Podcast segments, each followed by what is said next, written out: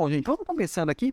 Hoje, nossa nonagésima Leader Class, já são 90 aulas, 90 semanas, quem diria, hein? 90 semanas. Boa, assim, puf, voa muito rápido, é muito rápido.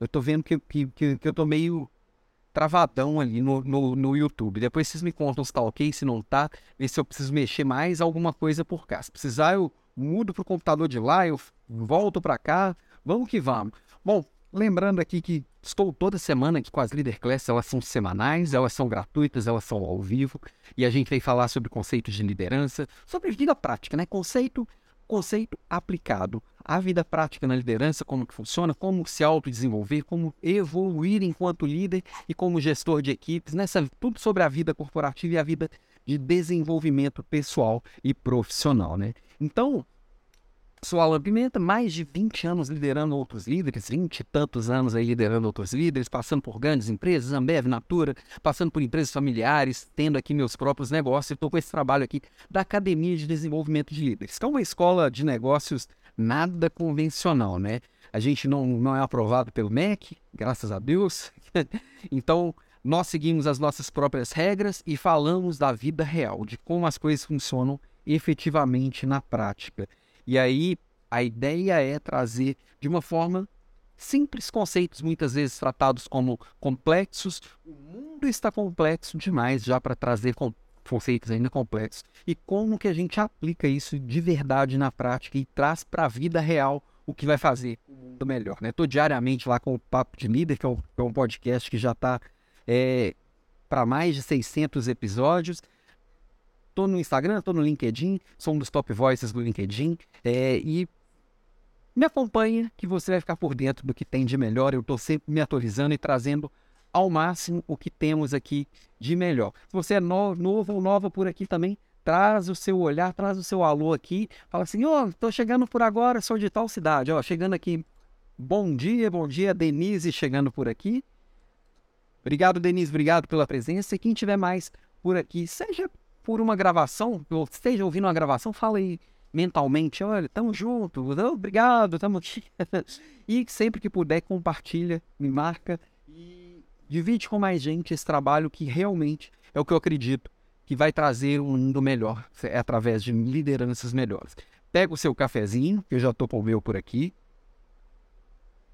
já um pouco mais frio do que deveria, pega sua água, se hidrata, porque hoje tem muito conteúdo por aqui, tem muita coisa legal, tá? Vamos lá. Então, além da água e do, do, e do, do, e do café, pega seu caderninho, que como eu sempre digo, líder bom anota, líder bom pratica.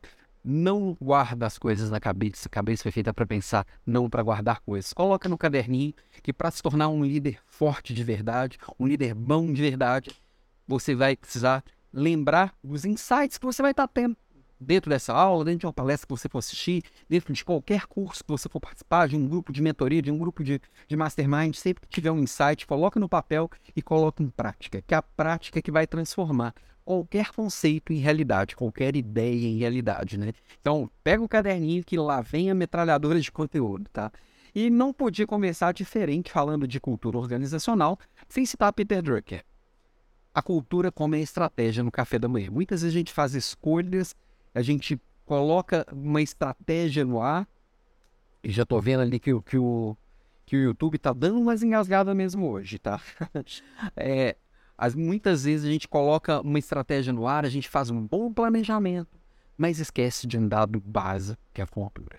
E lembrando, Peter Drucker é aquele cara que 30 anos, 30 anos antes já previu terceirização, já previu um monte de coisas que hoje faz parte da nossa realidade e sempre esteve muito à frente do nosso tempo e ele já percebia que a cultura é o que conecta, é o que faz todas as, a, as coisas realmente acontecerem e tem muito a ver com o que a gente escolhe e com o que cada pessoa faz as coisas. A estratégia ela não para de pé se ela ignorar a, a cultura.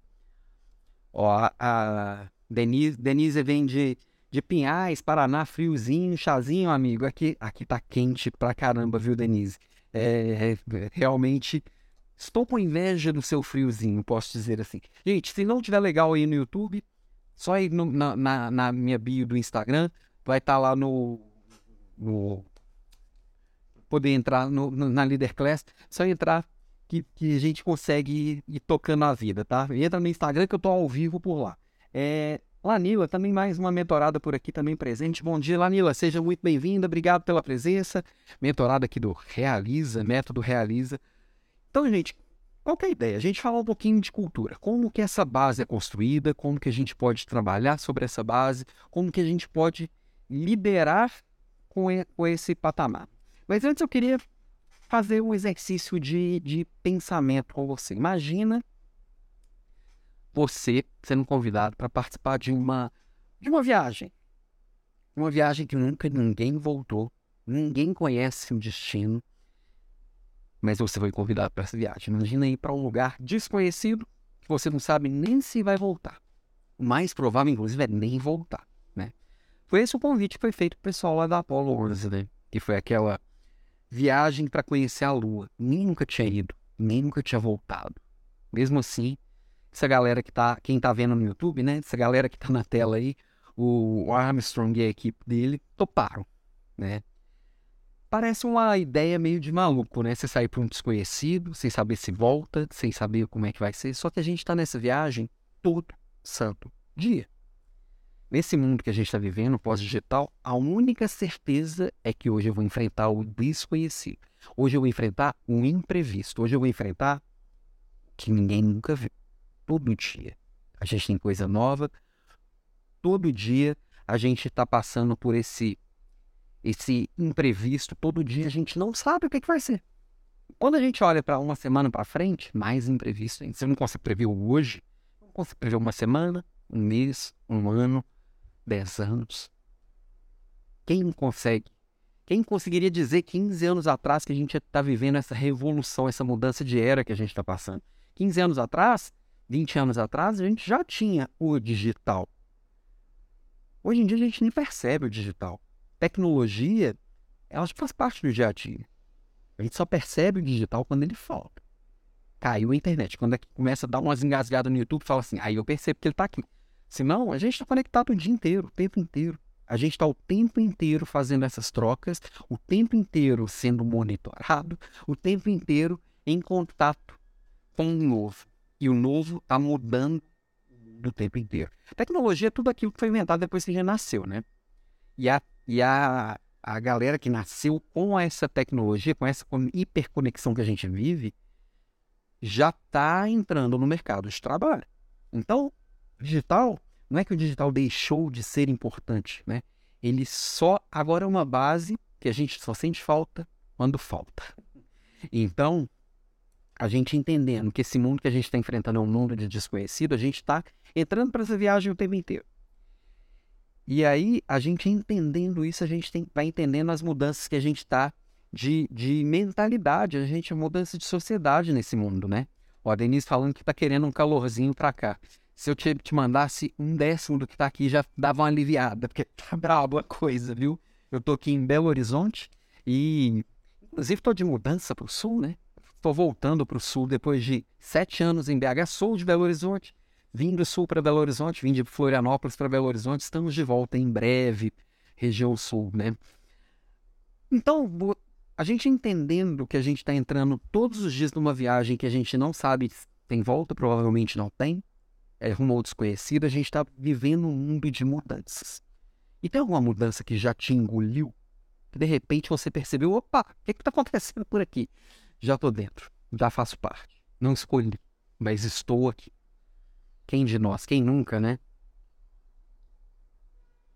Quando a gente olha que muitas mudanças a gente não conseguiu nem acompanhar, a gente só embarcou, a gente percebe o quanto esse, é, ficar alheio ao que está acontecendo é perigoso, o quanto ficar alheio a, a, a essas mudanças de mundo pode nos levar a algum lugar que a gente não previu.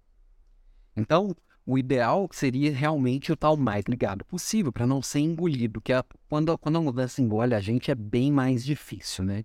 E aí a gente olha para os lados e aí eu sempre você acha que o mundo está mudando? Perguntinha retórica, né? Será que tem alguém que acha que o mundo não está mudando? O mundo ele tá nessa já já virou já ficou mais do que batido falar que está tudo mudando. Então, já achei que assim, ah, que o mundo está mudando numa velocidade nunca vista. Isso é muito óbvio. É óbvio que está mudando. Está mudando o tempo inteiro. Só que não é o mundo que está mudando só. Está tá, tá mudando as tecnologias, está mudando as pessoas, está mudando a sociedade. E aí, naturalmente, você acha que as organizações estão mudando? Pior é que nem tanto. O mundo está mudando numa velocidade muito maior do que as organizações estão mudando. As empresas estão mudando. Tem muita gente ainda com freio de mão puxado, agarrada numa verdade que não existe mais, vivendo um mundo que não existe mais, vivendo, tentando segurar aquilo que acha que é o que vai levar para o futuro. Infelizmente, ainda tem gente, muita gente muito presa em, em velhos paradigmas. Qualquer escola de negócio, por isso que eu, tô, eu sempre eu sempre gostei de, de dar aula, de compartilhar aquilo que eu sei. Já dei aula na universidade. O que eu vejo são as próprias escolas de negócio, elas estão muito agarradas àqueles velhos conceitos. A academia, como funciona no mundo acadêmico, né? É, a gente pensa em um conceito, vai lá, testa aquele conceito. Se aquele conceito, contexto faz sentido, eu vou lá, publico aquele conceito. Outras pessoas testam e validam aqui, ó, agora isso aqui é um novo conceito, é uma nova ideia. O mundo pós-digital não dá tempo disso. Então, o que você vai ver numa escola de negócio, o que você vai ver na academia, já está velho.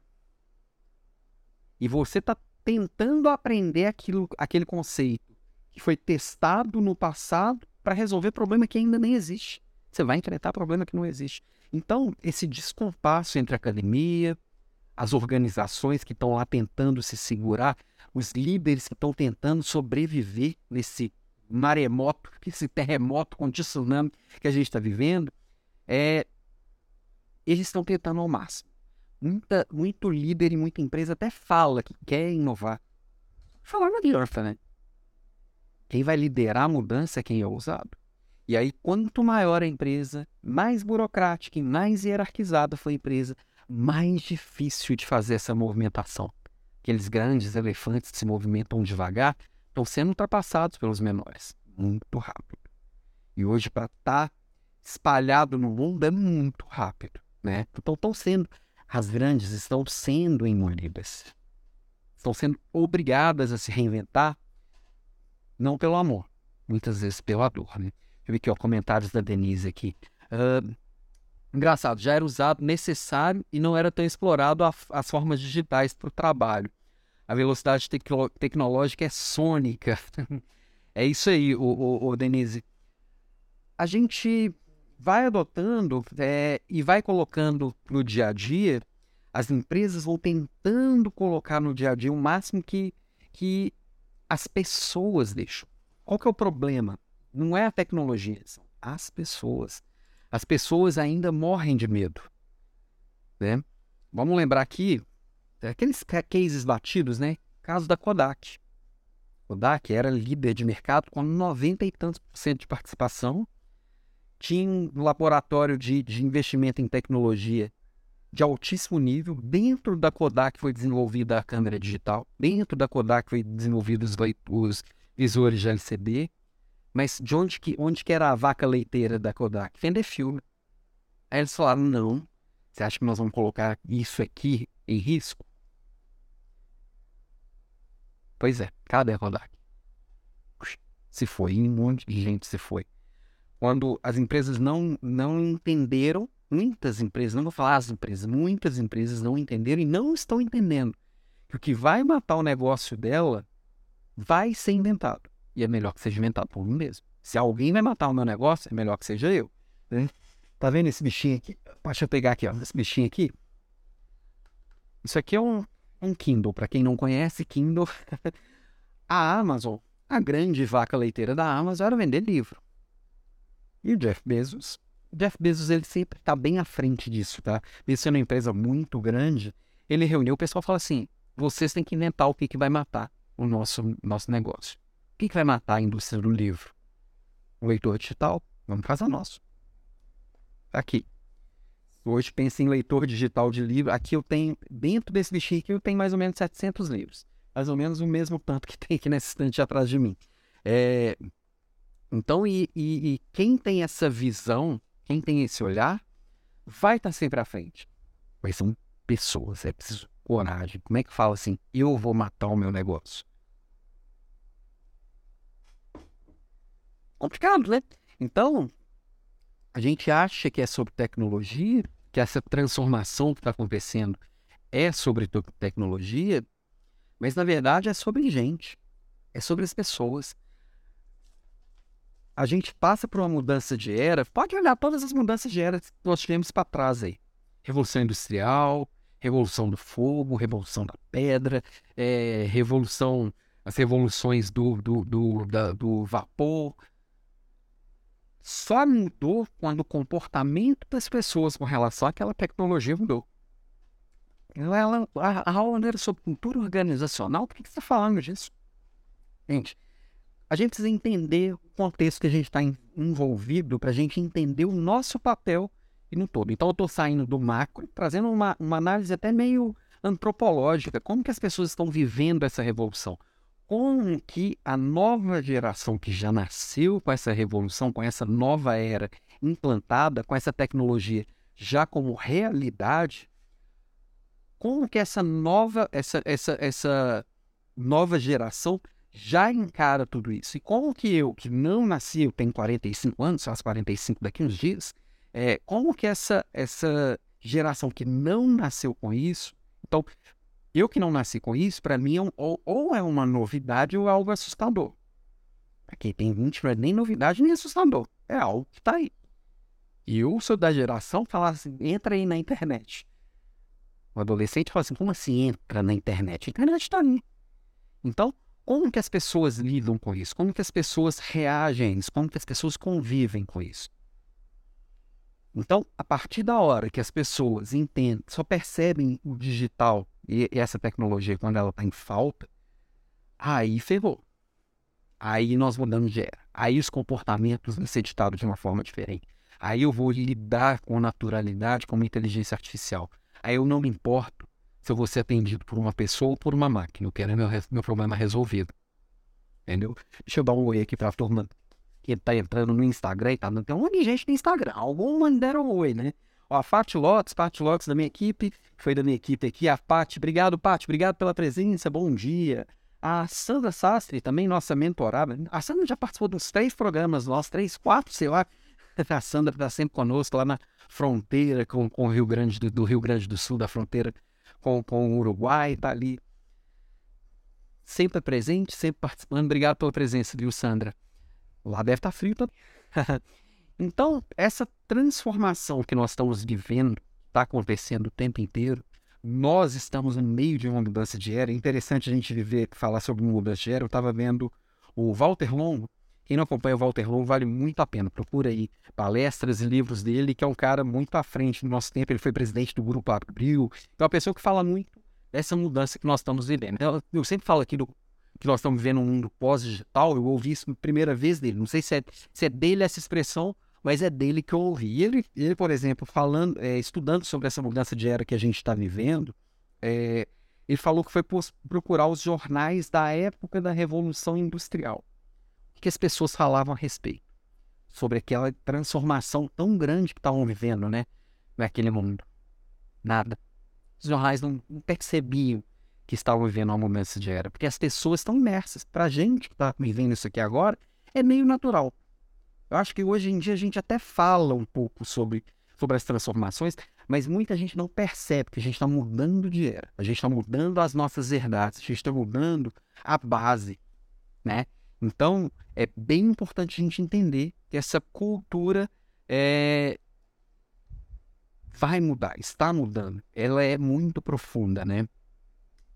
Ó, a, a Denise, mudanças a cada revolução, a cada pandemia, a cada inovação, influi tudo na tecnologia, a necessidade dela e, e as formas de uso da mesma.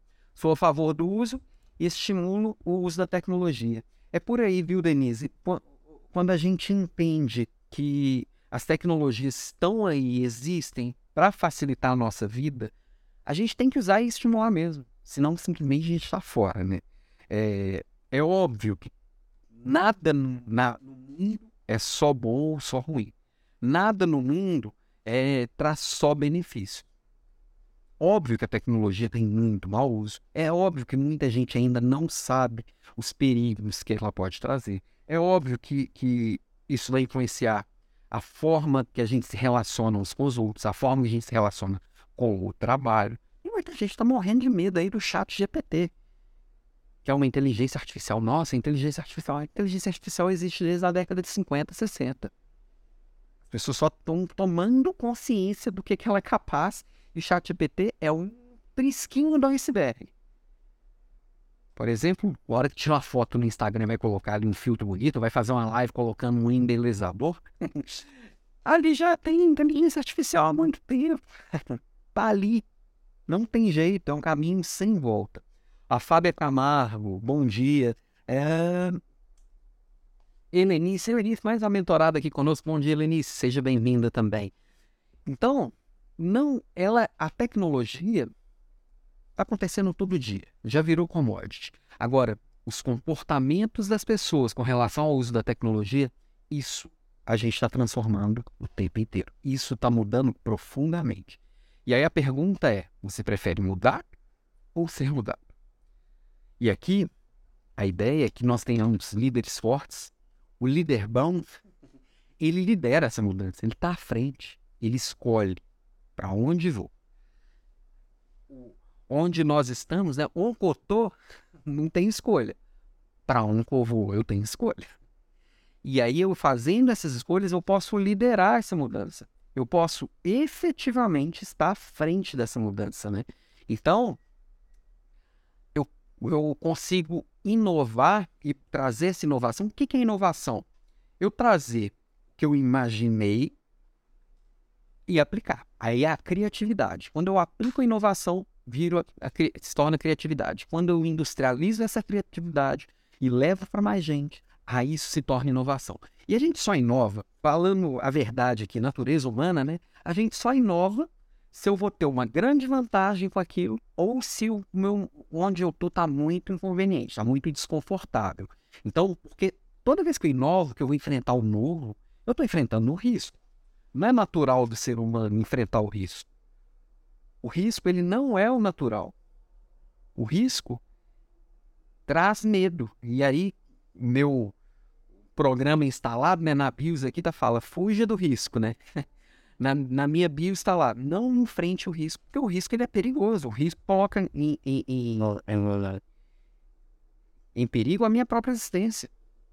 O ser humano, o, a, o nosso hardware aqui, né, a máquina que nos carrega, também não atualizou com, a, com essa velocidade que a, que a humanidade está tá, tá, se transformando, que a sociedade está se transformando. Eu estou me atualizando aos poucos. Então, esse software aqui do risco de que, que o novo vai trazer um risco à minha sobrevivência, à minha espécie, está lá instalado. Antes eu pegava, mudava daqui onde, onde eu já dominei um pouco, que, que eu sei que, que eu posso comer, eu sei que bicho que tem que vai me, me, me, me oferecer um risco, vai, vai, vai me atacar, e eu mudo para uma outra caverna ali para frente, que eu não sei o que, que acontece, mais provável é que eu fosse morrer mesmo. Então fica quieto aqui, né? Então, eu preciso entender que o meu hardware ele tá meio desatualizado também, né? Então, por causa deste medo, desse, desse olhar das vantagens e desvantagens, sempre tem quem lidera as mudanças e quem sofre com as mudanças. Quem vai sempre reclamar. Né? E todos nós temos um pouco do quem lidera e do quem sofre dentro da gente. Já chegando também aqui a Cidinha. Bom dia, Cidinha, seja muito bem-vinda. Obrigado pela presença, tamo junto. Então, olha só, quem lidera as mudanças vai sempre maximizar as vantagens. Toda mudança traz vantagens e desvantagens. Todas as mudanças, qualquer mudança. Quem lidera a mudança vai colocar e vai alimentar as, as vantagens. Quem sofre com as mudanças vai sempre achar que não vale a pena, porque vai jogar a luz onde? onde nas desvantagens, né? Quem lidera a mudança sempre vai buscar a solução para os inconvenientes que a mudança traz. Quem sofre com a mudança vai salientar essas inconveniências na maior parte do tempo, né? Quem lidera a mudança vai minimizar os riscos. Eles existem, eles estão sempre ali. E qualquer mudança que você for enfrentar que parece que não tem risco, dá uma olhada aqui, porque tem, né? E quem sofre com mudança tem muito medo dos riscos, morre de medo, né? Quem lidera as mudanças vive os desconfortos, porque sabe que eles fazem parte. E quem sofre com as mudanças prefere a zona de conforto, prefere estar aqui protegido, quentinho e tranquilo, né? Então, eu entendendo tudo isso, eu posso escolher liderar ou posso escolher é, é, fazer parte ou não dessas mudanças. Então, o papo volta Aí eu posso, eu entendendo que existem pessoas assim e que assim a gente se conecta, eu começo a perceber cultura. Nossa, deu essa volta toda para começar a falar de cultura, agora vai começar a falar de cultura? É. Porque assim, quando a gente pensa, o que é cultura, né? Pensa, pensa no seu microcosmos aí, sei lá, na sua família. A sua família provavelmente tem um jeito de viver, de conviver diferente da minha família a forma de lidar um com o outro, o vocabulário que vocês usam na família de vocês, as, as brincadeiras, as piadas são diferentes das piadas que a gente tem aqui em casa. São culturas diferentes. O que, que pode, o que, que não pode aqui em casa é diferente do que pode e que não pode na sua casa. Com certeza as regras são diferentes, a convivência é diferente. E isso não precisa estar escrito lá na porta da geladeira o que pode e o que não pode, né? A gente sabe que, que é bem visto e o que, que não é bem visto, o que, que pega bem e o que, que pega mal. Cada família, cada grupo vai ter a sua cultura. Cultura aqui da minha família, cultura lá do, do clube, a cultura do pessoal lá do futebol, pessoal, a cultura do pessoal da igreja, a cultura do pessoal que sai para balada. Cada, cada grupo que você faz parte tem a cultura daquele grupo. Né? A cultura do, da, da, empresa que a gente está, a cultura do, da nossa cidade, do nosso estado, do nosso país. Por exemplo, comentei que estou me mudando aqui novamente de Belo Horizonte para Florianópolis. As culturas da cidade são muito diferentes. São muito diferentes. E eu perceber essas nuances, eu posso me conectar mais com uma cultura do que com outra. Mas tem elementos meus que se conectam mais com a cultura daqui de Belo Horizonte tem elementos meus que se conectam mais com a cultura lá de Florianópolis. Já passei por muitas empresas na minha, na minha trajetória profissional, né? Passei pela Bev, passei pela Natura. São culturas muito diferentes. Qual que é melhor? Tira essa, essa ideia de melhor ou pior da cabeça. São culturas diferentes, cada uma tem as suas, os seus, os seus limitantes, cada uma tem as suas vantagens. Eu, estando lá, vou conectar o que, que eu me conecto com essa cultura e potencializar como eu potencializo essa cultura.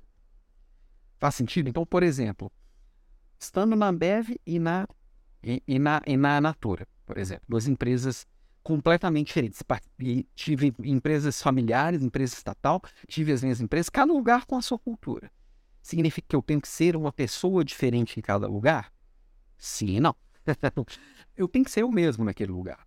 Só que eu tenho que colocar a serviço daquela cultura as minhas características que potencializam aquela cultura.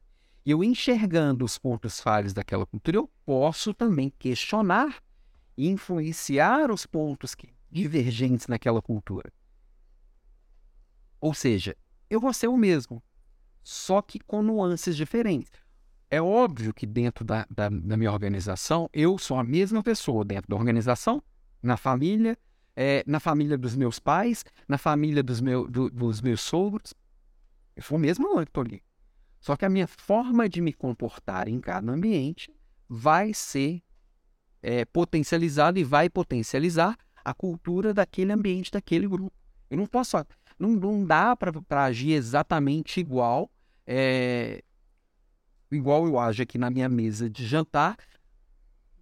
Não, não, na mesa de jantar da, do meu sogro. É diferente. E eu preciso perceber essa diferença.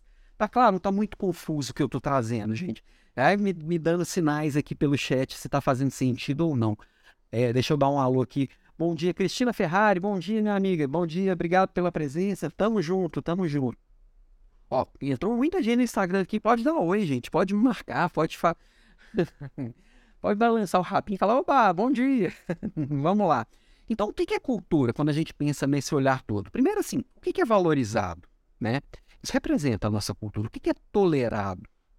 O que as pessoas precisam fazer para serem aceitas, valorizadas e recompensadas naquele grupo?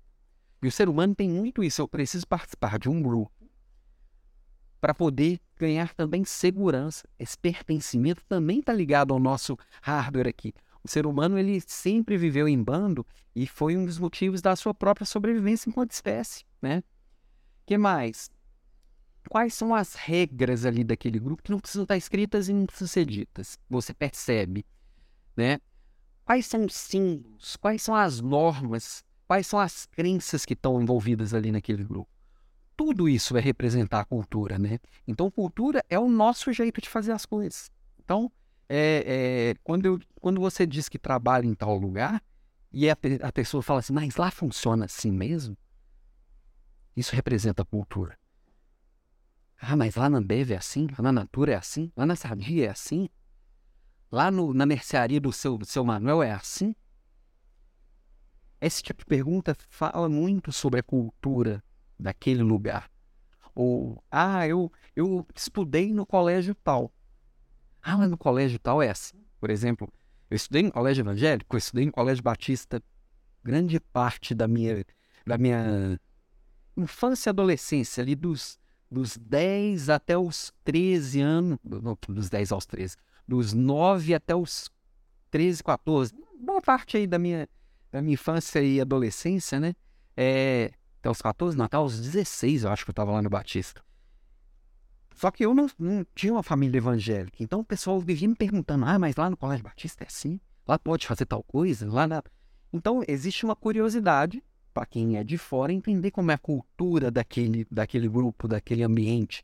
Então é bem interessante isso, bem curioso. E é isso que você vai começar a perceber como cultura, tá? Então, quando você vai executar alguma coisa naquele grupo, a cultura é o que traz coesão. É o que faz assim, estamos juntos e vamos nos ajudar, vamos nos apoiar em busca de um, de um objetivo comum. Então, é o que traz a coesão e saber que todo mundo está fazendo desse jeito, né? Mas também tem um risco, porque também é o que traz paralisação. Muitas vezes a gente fica ali assim, não dá para ir mais porque aqui a gente faz desse jeito. E às vezes a gente fica lá igual a Gabriela, nasci assim, eu vivi assim, você sempre assim, né? Ó, oh, chegando gente aqui. A Carol, Carol Leonel aqui. Bom dia, Carolzinha. Obrigado pela presença, seja muito bem-vinda. Ó, e a Karina trazendo aqui também no Instagram um recado importantíssimo. Bora dar no like, né, gente? Um likezinho, né? Um like, um copo d'água não se nega a ninguém, né? É a Valéria. Já deixei meu like, ó. A Valéria já fez a parte dela. Também pode dar um print, me marcar, coloca lá nos stories. Não precisa sair da aula para me marcar, dá um print. Depois de terminar, vocês me marcam e compartilhem com mais gente. Líder Class toda quarta-feira nesse mesmo bate-horário, tem gente me pedindo para mudar, tô, passo, nessa, nessas minhas mudanças talvez a gente altere alguma coisa, vamos discutir. Quem decide aqui tudo são os alunos, né? O tema da aula de hoje aqui mesmo, dei pitaco nem, quem escolheu foi vocês. Quem tiver sugestão de tema para as próximas aulas, traz aí também, tá?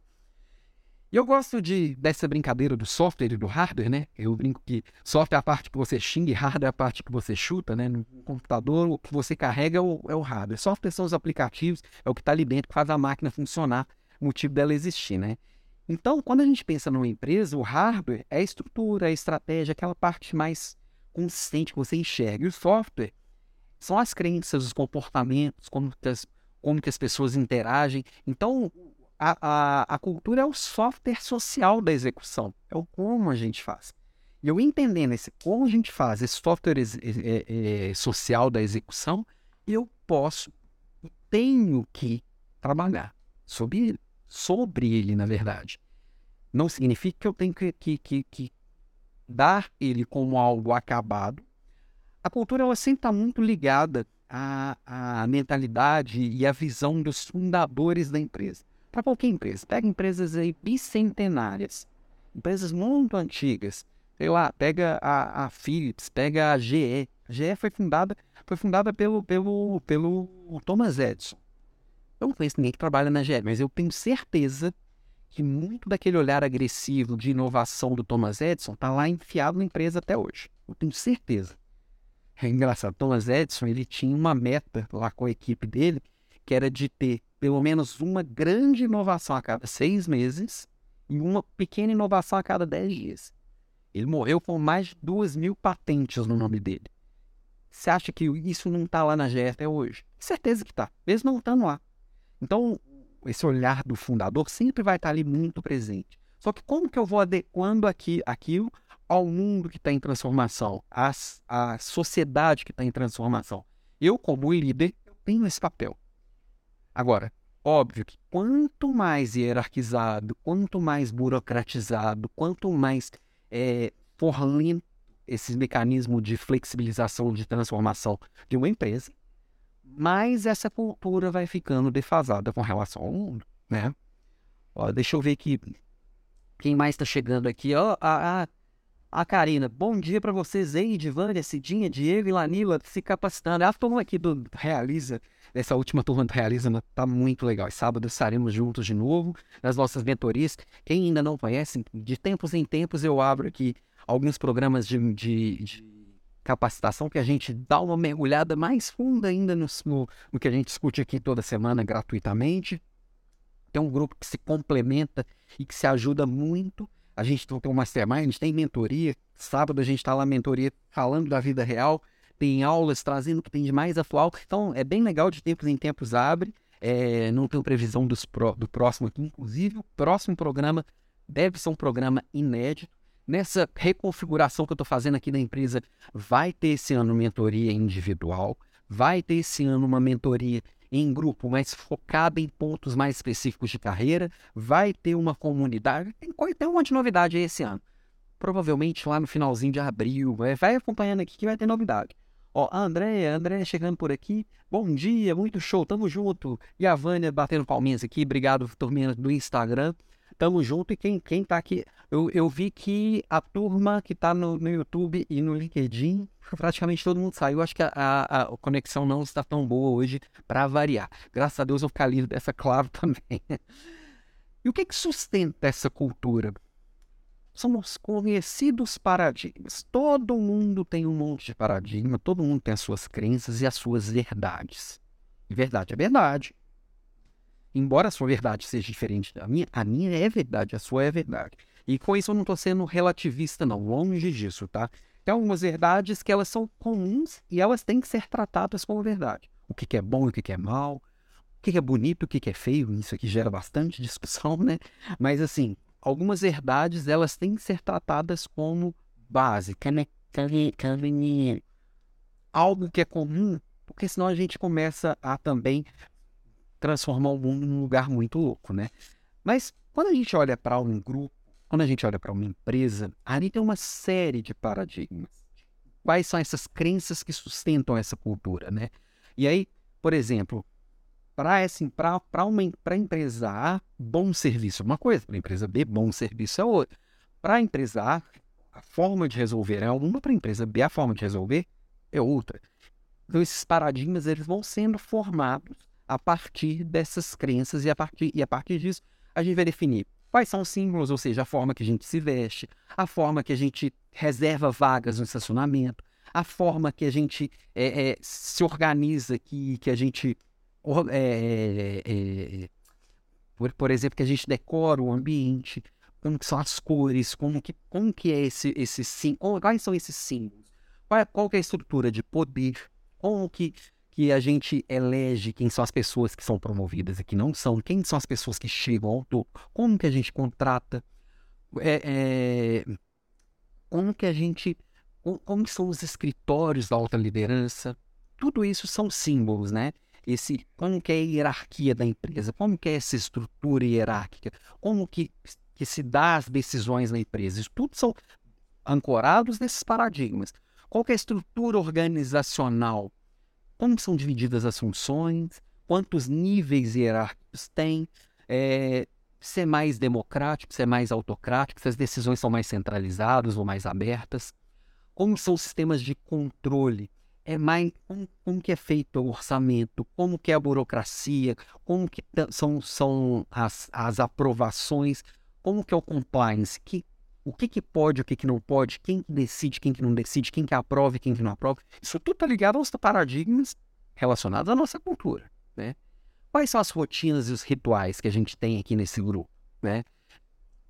Como que são as reuniões formais, como que são as reuniões informais, como que são, como, como que a gente se, é, se divide nisso aqui, como que a gente precisa tomar decisão junto e separado, E por último, e não menos importantes, as histórias, né? As histórias estão envolvidas nesse paradigma. De onde que a gente veio, de onde que a gente vai, por que, que o estilo de liderança aqui é assim, é, quais são os personagens dessa história, quem que está aqui há mais tempo, o que, que tem para contar, né?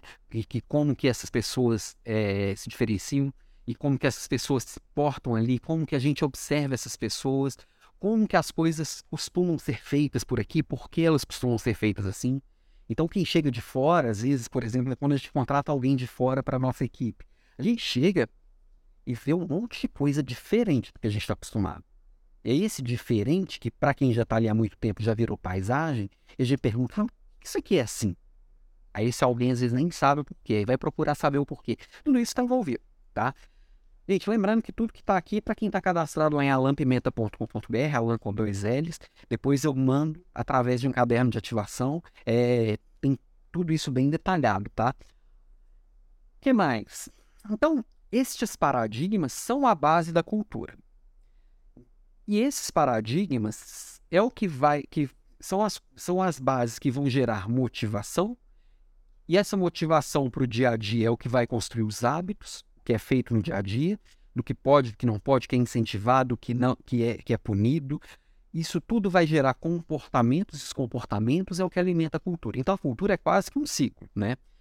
Para mudar uma cultura, então, para trabalhar a cultura, eu tenho que ir lá na base, que é motivação. É motivação que leva aos hábitos, hábitos levam comportamentos, comportamentos levam à cultura. Então, a gente tem que gerenciar a cultura. Tem, eu vejo muito líder falando que não, que a cultura só está ali é dado do problema. Já eu acredito e tenho certeza que não, que cultura eu tenho que gerenciar, sim, ela tem que fazer parte da minha estratégia. Disse Peter Drucker, a cultura ela come a estratégia no café da manhã, né? Então eu preciso garantir que toda a rede entenda e pratique. Eu tenho que mostrar e dar clareza que é isso que acreditamos.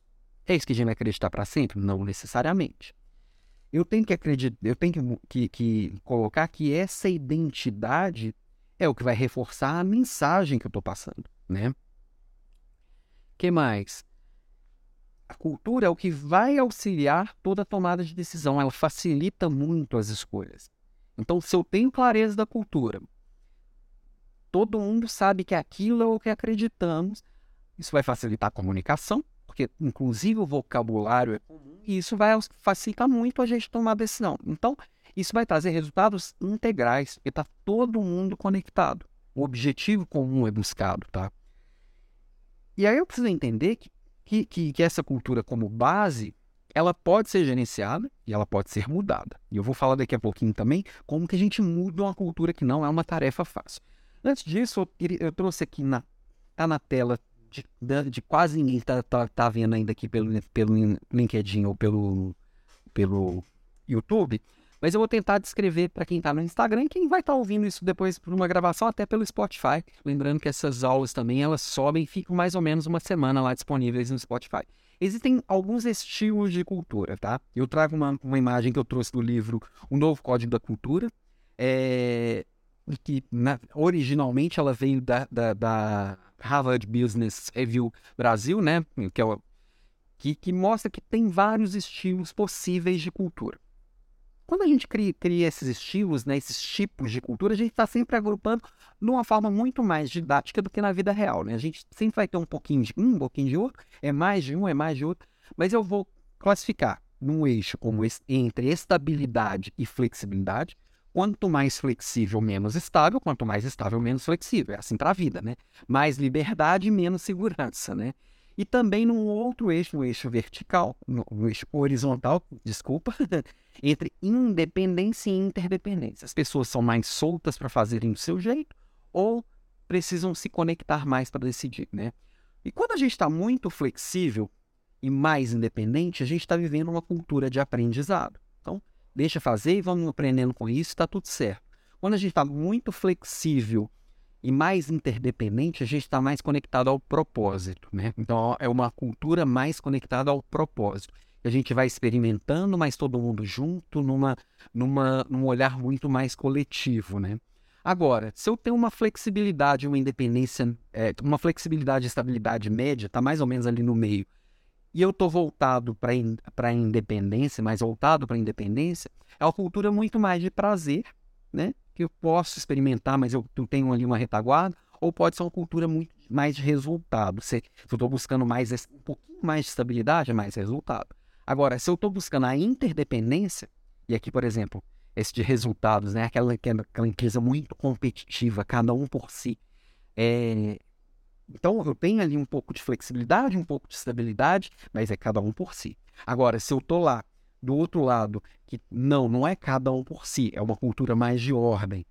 Agora, se, se eu tenho um pouquinho mais de flexibilidade, é mais de acolhimento. É um pouquinho flexível, mas vem aqui, vem fazer parte, traz isso aqui pra gente. Agora, se eu tenho muita estabilidade, tá? Depois eu mando no material, talvez eu explicando assim, não esteja tão simples de entender quanto está na figura, tá? É, se eu estou buscando muita estabilidade e, e, e, essa interdependência alta, aí é uma, uma cultura de segurança.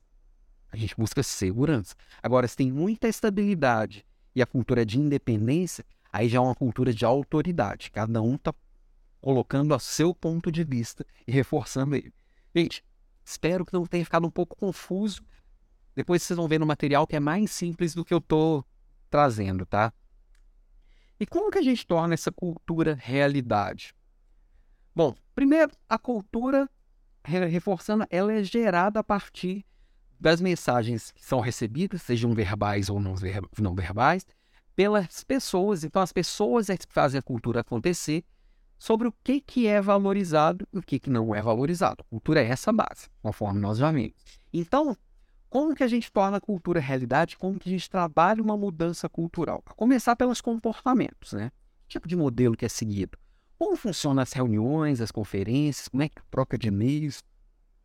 Como é que, é que funciona a interação das pessoas? Então, o comportamento é uma base forte. Então, aquele trabalho, a gente fala assim, quais são os comportamentos essenciais que nós vamos valorizar esse ano? Isso tem que fazer parte da estratégia até para começar um trabalho de reforço ou mudança de. Quais são os símbolos? Então, um, pezinho do tripé, comportamento. Outro pezinho do tripé, símbolos. Quais são os símbolos? Como que os orçamentos são alocados? Como que se, se usa o tempo aqui nesse grupo? Como que as promoções e demissões das pessoas acontecem? As promoções e demissões, elas dizem muito sobre a cultura de uma empresa e a cultura de um grupo. Por que as pessoas vão embora? Por que eu mando as pessoas embora? Aquilo ali diz tudo sobre você. Não é sobre o que eu digo, é sobre o que eu faço os escritórios, os estacionamentos, os títulos, como é que esses símbolos estão ali alocados, né? Então, comportamentos e símbolos. Ó, quem chegou aqui, Márcio Brant, o comandante general oficial da UIPOD, maior organização de podcasts do Brasil. Sua empresa está procurando um podcast, procura o Márcio, que ele é o cara. Ele é o cara. E ele ensina a fazer podcast também. Procura ele nas redes sociais, é Márcio Brant. Chegando também a Cris Irana. A Cris é mentorada de quanto é programa nosso. Aí, querido professor Alan, bom dia, bom dia, Cris. A Cris está transformando o estado do Pará. É isso aí. Líder, gente, líder bom é gente que faz. ai, ai. Então, comportamento, símbolos e o sistema. Sistemas aqui você vai ver os processos, como é que são os planejamentos, como é que estão os organogramas, é, como é que são os sistemas de recompensa e, e, e, e análise de desempenho, recompensa e reconhecimento, Quais são as métricas, que indicadores que a gente olha, como é que é a estrutura hierárquica, como é que é a estrutura organizacional, como é que é a estrutura física da empresa. Tudo isso, esse sistema que compõe esses sistemas também fazem parte. Então, comportamentos, símbolos e sistemas. Cuidar dessas três coisas é cuidar da cultura. Então, solidificar uma cultura que já existe ou mudar uma cultura sempre vai passar por comportamentos, símbolos e sistemas, tá? E aí, nós líderes, principalmente, mas todo mundo que faz parte de, uma, de, de, de, de um grupo, tem que entender que o impacto da sua ação, como são as pessoas que emitem essas mensagens, o impacto das nossas ações é muito maior do que a gente imagina. Vai muito além do que eu falo. É o que eu faço, é o reflexo do que eu faço. Então, aquela imagem do que a gente está fazendo, o líder como exemplo, ele é imprescindível para a cultura. Não adianta eu falar que eu acredito muito em uma coisa, todo mundo está vendo que não. Eu falar que eu sou um líder humanizado e vou ali descasco o sabonete na hora do vamos ver. Vou e mando embora porque alguém não concordou com a minha ideia. Não adianta eu falar que eu, que eu sou um líder que valoriza a inovação e mando embora quem está questionando demais.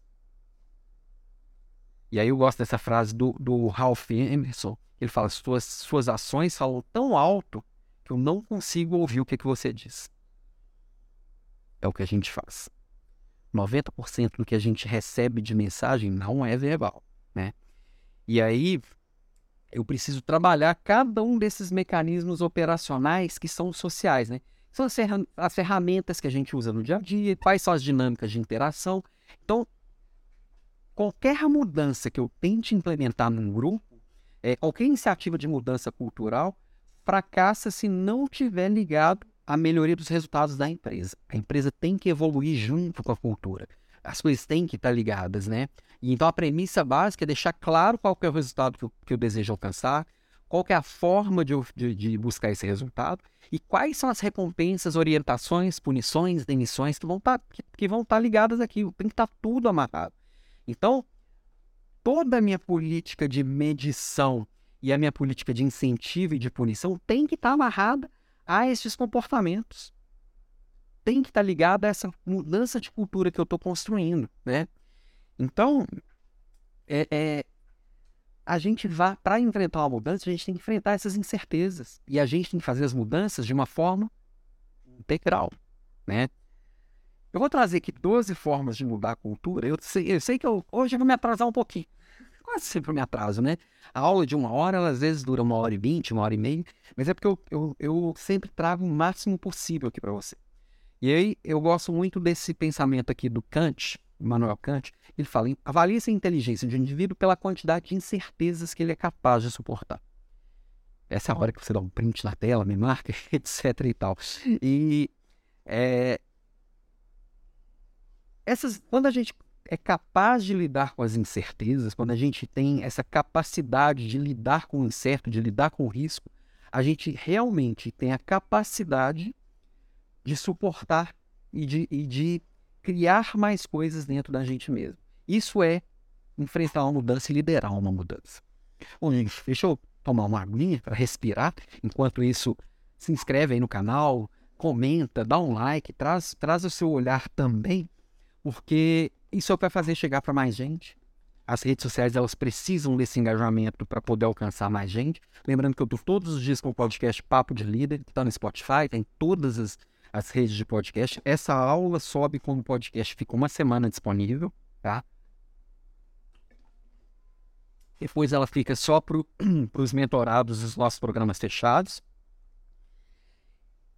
E ah, e hoje fica ligado nas minhas redes sociais que eu vou comentar que eu agora faço, sou, sou embaixador de uma, de uma iniciativa incrível que é o Clube Bora Fazer. Você pode fazer parte do Clube Bora Fazer também. Se liga nas redes sociais que hoje eu compartilho como é que você faz parte para participar. Tá? Não custa nada, é só uma rede que vai transformar a nossa sociedade. Tenho certeza disso. Bom, como liderar uma mudanças em 12 passos, tá?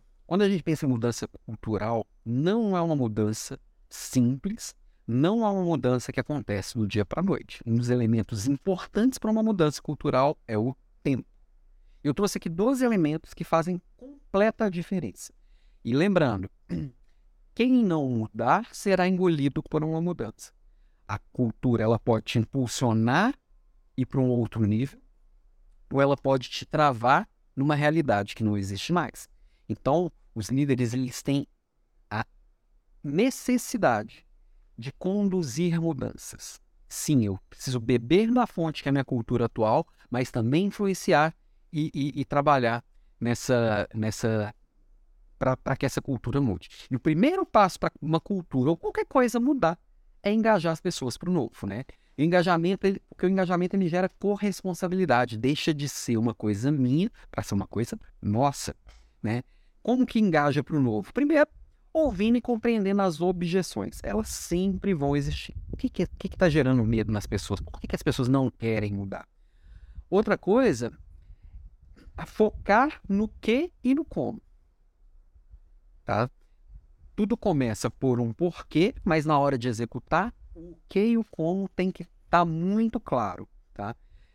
Remover todas as barreiras para que essas mudanças aconteçam fornecer todas as informações para dar clareza sobre quais são as escolhas, por que, que essas escolhas foram feitas e quais são as consequências que essas escolhas vão, vão trazer.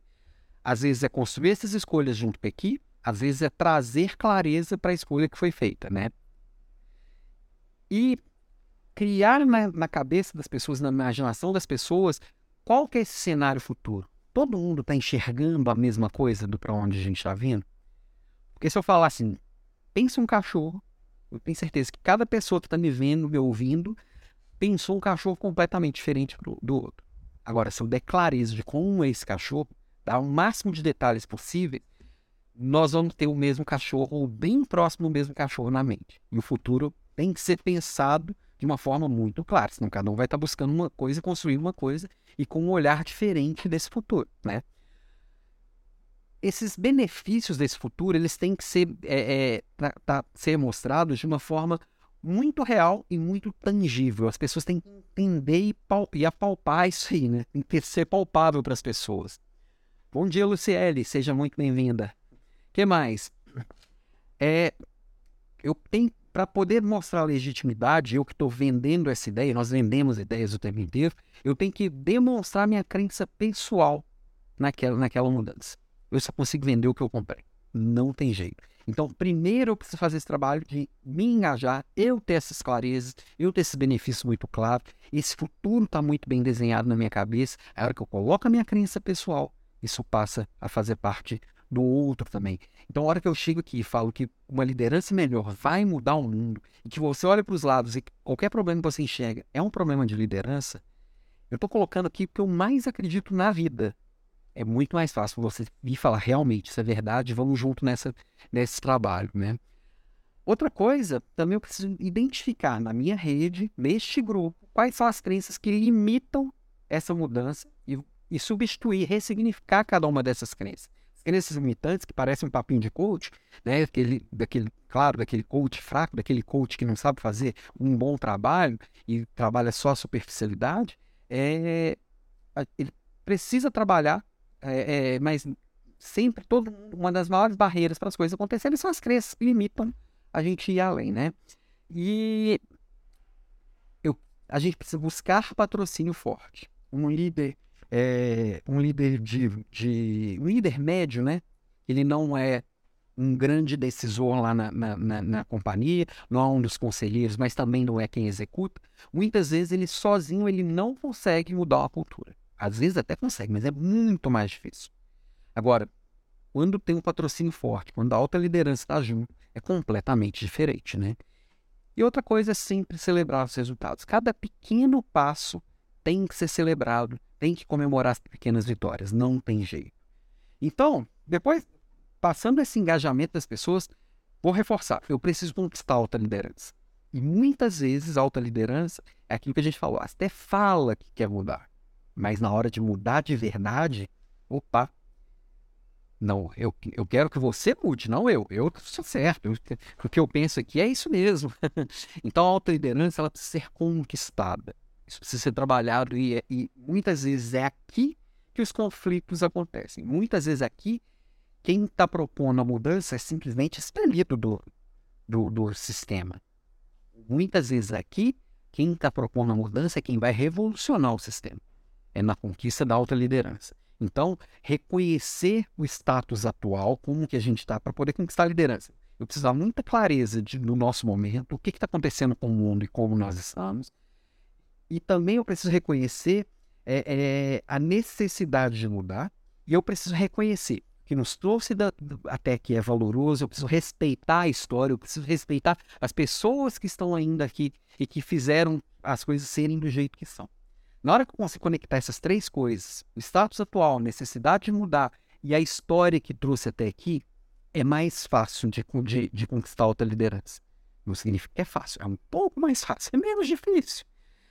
Outra coisa, eu preciso ter e dar clareza em tudo que está acontecendo, seja para a alta liderança, seja para os meus pares, seja para a minha equipe, para toda a rede. Então, eu preciso, é imprescindível ter uma excelente estratégia de, de comunicação. O plano de comunicação deve ser muito robusto. O vocabulário tem que ser o mesmo. A gente precisa mudar até a forma de falar para que, que os símbolos dessa mudança sejam muito claros Isso é comunicação. E comunicação, também já tivemos aqui várias aulas sobre comunicação. Eu preciso trabalhar o lógico, eu preciso trabalhar os valores das pessoas, eu preciso trabalhar o emocional. Tem que estar tudo muito bem conectado para funcionar, né? Envolver a galera. E aí vai além da comunicação, né? Eu preciso que tenhamos um diálogo consistente, é, construir essa realidade através da abertura, da franqueza, da informalidade. As pessoas precisam estar juntas, elas precisam se sentir pertencentes. A verdade, ela tem que ser a base, ela tem que estar acima até da harmonia. Porque muitas vezes, num processo de mudança, a verdade ela é muito desconfortável. Muitas vezes decisões são impopulares e eu preciso ser, ter muita franqueza nesse envolvimento, nessa construção dessa rede, eu preciso derrubar os fios, quebrar aquelas igrejinhas que sempre formam, aqueles grupinhos que sempre formam, porque se não tiver todo mundo na mesma linha, se não tiver todo mundo abraçando a causa, ferrou. The houses desabeixam. né? E muitas vezes, esse aqui é um ponto muito polêmico, eu preciso contratar gente de fora.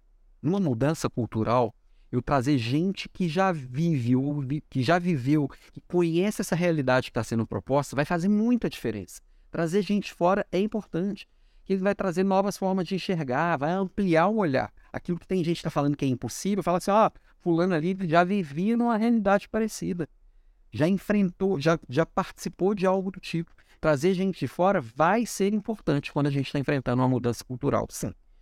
Ah, então tem que mandar todo mundo embora e contratar gente nova? Não, também não é isso. Então eu preciso também, ó, tampou aqui um pouquinho, mas valorizar as pessoas do negócio. Outra coisa que o Walter Longo traz que eu gosto é falar de gente de negócio e gente do negócio. O que, que é gente? O que, que ele traz como gente de negócio? Pessoas que trazem resultados rápidos.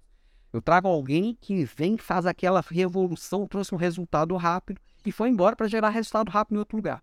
Não ter aquele sentimento de fazer parte do negócio, de conhecer história, de conhecer o setor. Eu vim para a área de, sei lá, de tintas, eu já conheço tudo de tintas, eu já sei que conheço os clientes, conheço fornecedores, conheço os distribuidores, gente do negócio. Agora, quando eu trago, trago gente de negócio, para dar resultado na minha fábrica de tintas, eu posso trazer alguém que veio de cosmético, que veio de pneu, que veio de qualquer área. É alguém que sabe dá uma reorganizada geral e vai embora. Só que na hora que vai embora, geralmente deixa alguns estragos também. Traz o resultado de curto prazo, mas traz, é, é, mas gera alguns estragos no negócio. Então, eu preciso sim trazer algumas pessoas de fora que vão gerar essa movimentação, mas eu preciso valorizar aquelas pessoas que estão ali há muito tempo, conhecem muito do negócio, conhecem muito do business e vão trazer esse olhar, além do olhar amplo que quem, tá, quem é de fora traz, vai trazer um olhar profundo, conseguem olhar para o longo prazo, não só essa visão de curto prazo. Tá? Sétimo, eu preciso trabalhar muito bem os reconhecimentos e recompensas. Né? Eu preciso atrelar todos os incentivos de desempenho, é, é, os incentivos ao desempenho e deixar muito transparente. Isso é a base da mudança. Eu preciso dar muita clareza no que agora é valorizado. Pô, mas isso aqui sempre foi valorizado, eu sempre fui bom nisso, tá? Mas isso não é mais importante. Agora, o importante é este outro ponto. E olha lá, seu coleguinha tá subindo lá no palco, tá ganhando palmas está sendo, tá sendo promovido. Né? Oitavo ponto. A gente precisa muito, muito, muito testar e colher novas ideias. O que, que é isso?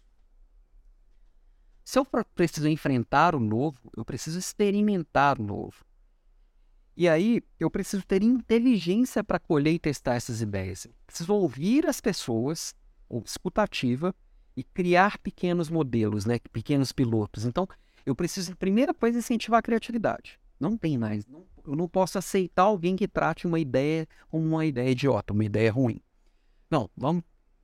Teve uma ideia? Traz aqui, vamos criar uma squad, criar um grupo para transformar essa ideia em realidade num grau pequeno. Vamos testar rápido, errar rápido, experimentar rápido, tá? Funcionou? Escala. Não funcionou? Next, né? Os processos, eles precisam ser constantemente revisados. Nessa, nessa história de testar coisas novas, a frequência de mudar processos, de mudar sistemas, vai ser muito maior do que sempre foi. Porque eu estou o tempo inteiro trazendo coisas novas para os nossos processos, para os nossos produtos, para as nossas ideias, né? Eu vou criar pilotos o tempo inteiro. Então, não é criar uma coisa grande esse, essas experiências vão ser sempre pequenas, né? E aí, o uso de metodologias ágeis é o que vai fazer toda a diferença. Porque as pessoas precisam ter autonomia, eu preciso fazer uma gestão diferenciada daquilo. Eu, eu costumo brincar que, assim, adotar metodologia ágil é tratar as pessoas como adultas. Porque eu preciso diminuir controle, eu preciso reduzir aquela papelada e aquela burocracia chata, eu preciso pular os entretanto e partir finalmente. Eu preciso testar rápido, agir rápido, errar rápido, corrigir rápido transformar em padrão que deu certo. Então, esse testar e colher ideias tem que ser uma coisa que faz parte do dia a dia. Não dá para usar aqueles, aqueles movimentos antigos. Ah, vamos criar um projeto. Aí fica três meses escrevendo o projeto. Aí faz aquele calhamaço de papel e fala: agora vamos conferir. Todo mundo assina aqui concorda. Agora vamos desenvolver o projeto. Depois de um ano, volta com o negócio pronto. Aí testa, aí vê que tá errado, volta, corrige. Dois anos depois a coisa nasce, velha. Que não resolve mais, porque o problema já é outro. Não dá mais, não cabe isso mais, né? O nono ponto, o nono passo, exercitar a empatia. Por que, que isso é tão relevante? Eu coloquei um pilar específico para isso. Porque cada pessoa é única. O que vai doer em mim é diferente do que vai doer em você. Estamos mudando, estamos aqui mudando. Aquilo que vai apertar os meus calim é diferente do que vai apertar os seus calim. Então, eu preciso perceber que está sendo muito difícil para o outro. Que é fácil para mim pode ser muito difícil para o outro. E vice-versa. E a hora que eu percebo uma dificuldade de alguém, uma resistência de alguém, um sofrimento de alguém, eu preciso me aproximar, tentar entender o, sob a perspectiva daquela pessoa, porque que para aquela pessoa aquilo está sendo tão difícil, qual que é o risco que ele está enxergando, talvez não tenha enxergado, o que é a dificuldade que aquela pessoa está enxergando, talvez eu não tenha enxergado. E hora que eu, como escutativa, qualidade da presença, me esvaziar das minhas crenças, porque não adianta nada. Pensa que uma vez que você estava com uma dor muito grande, alguém chegou perto de você e falou: isso não é nada. Já passei por dor muito maior. Te ajudou em alguma coisa? Óbvio que não. Isso não é empatia. Isso é uma baita uma sacanagem. Você está diminuindo a dor do outro. Outras vezes, muitas vezes, você teve que fingir que não estava doendo para não pegar mal. Porque para o outro é tão simples, por que eu estou sofrendo com isso?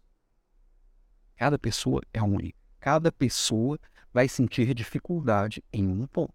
E exercer empatia não é pegar e falar que está sendo fácil para mim. Não, isso não ajuda. Isso é muito cruel, na verdade. Eu preciso entender a perspectiva do outro, acolher a perspectiva do outro. Muitas vezes é só falar assim: eu estou aqui do seu lado. Nós vamos fazer junto, nós vamos enfrentar esse risco. Eu seguro as broncas. Quantas vezes eu já falei para alguém na minha equipe? Vai lá que eu seguro as broncas de cá. Pode ter bronca? Pode. Tem risco? Tem risco. O risco vai existir. E se der, e se, e se der merda? Se der merda, a gente abraça ela. Aí, e a gente vai viver essa, isso juntos. Agora cada um vai enxergar essa, esse risco de uma forma diferente. Tá?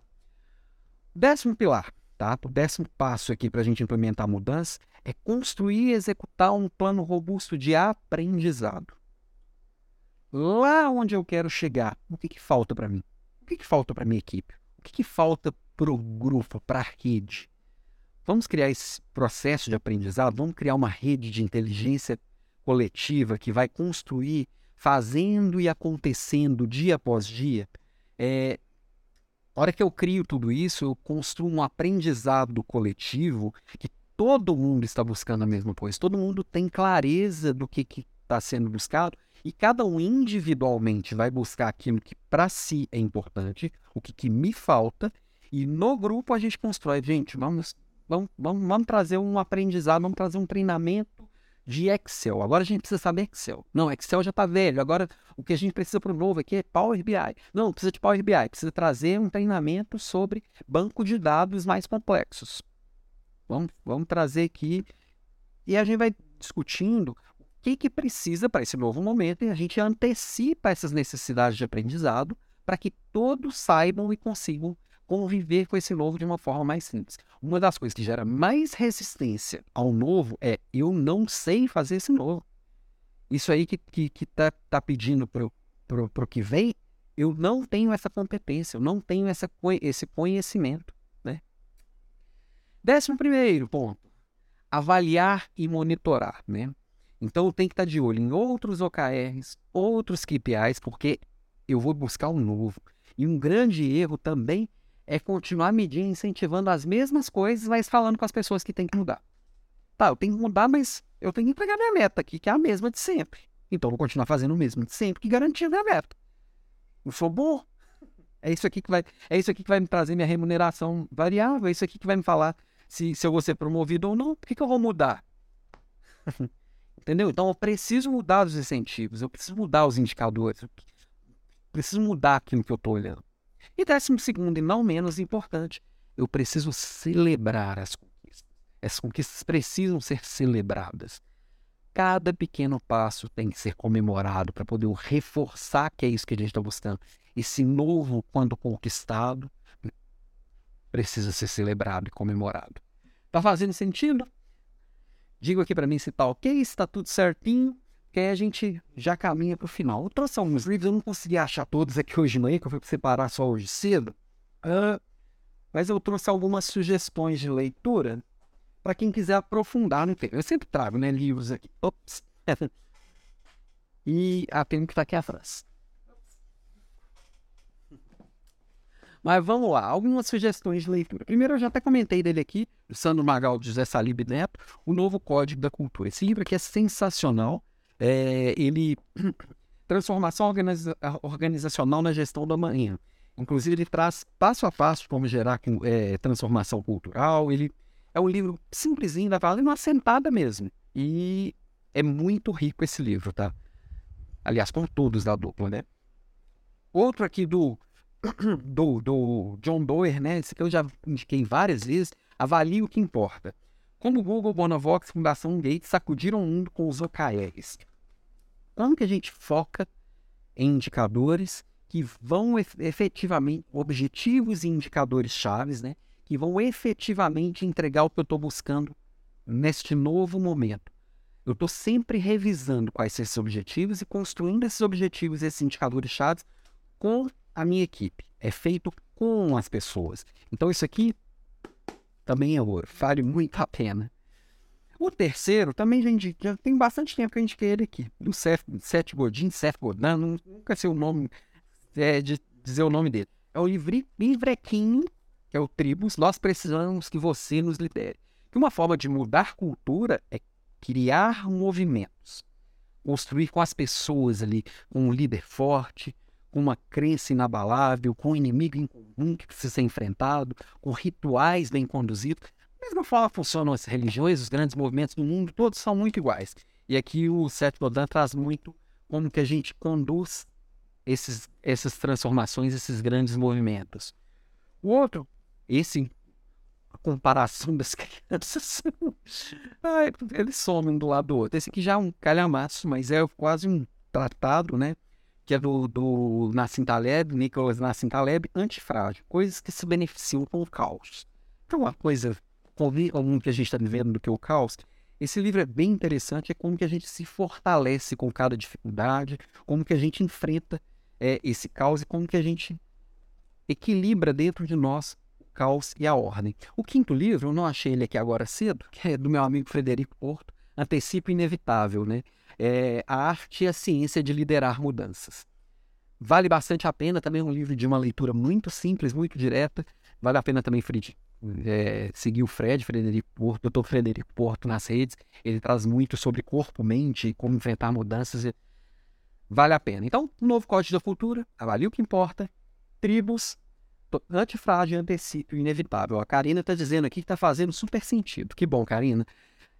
E para finalizar nosso papo de hoje, ah, antes de finalizar, lembrando, próxima aula quarta que vem, quarta dia 8, provavelmente a última aula que eu faço aqui nas Minas Gerais, às 6h47, como sempre, livre, livre é, e grátis, como sempre, aberto aqui, compartilha com mais gente, entra lá em alampimenta.com.br, alan com dois L's, se cadastra para receber os links, receber os materiais, e o tema não faça a mínima ideia, porque é você que escolhe, alguns temas que já surgiram de sugestões aqui: diversidade inclusão, política nas empresas, vendedor pós-digital, demissão cuidadosa, aposentar ou mudar, virtudes e responsabilidades, é, equipe que reclama menos e resolve mais. Hoje à tarde, ou máximo amanhã cedo, eu coloco para vocês escolherem aqui no, no LinkedIn. Tiver mais sugestões, traga aqui no chat ou me manda aqui um direct depois, tá?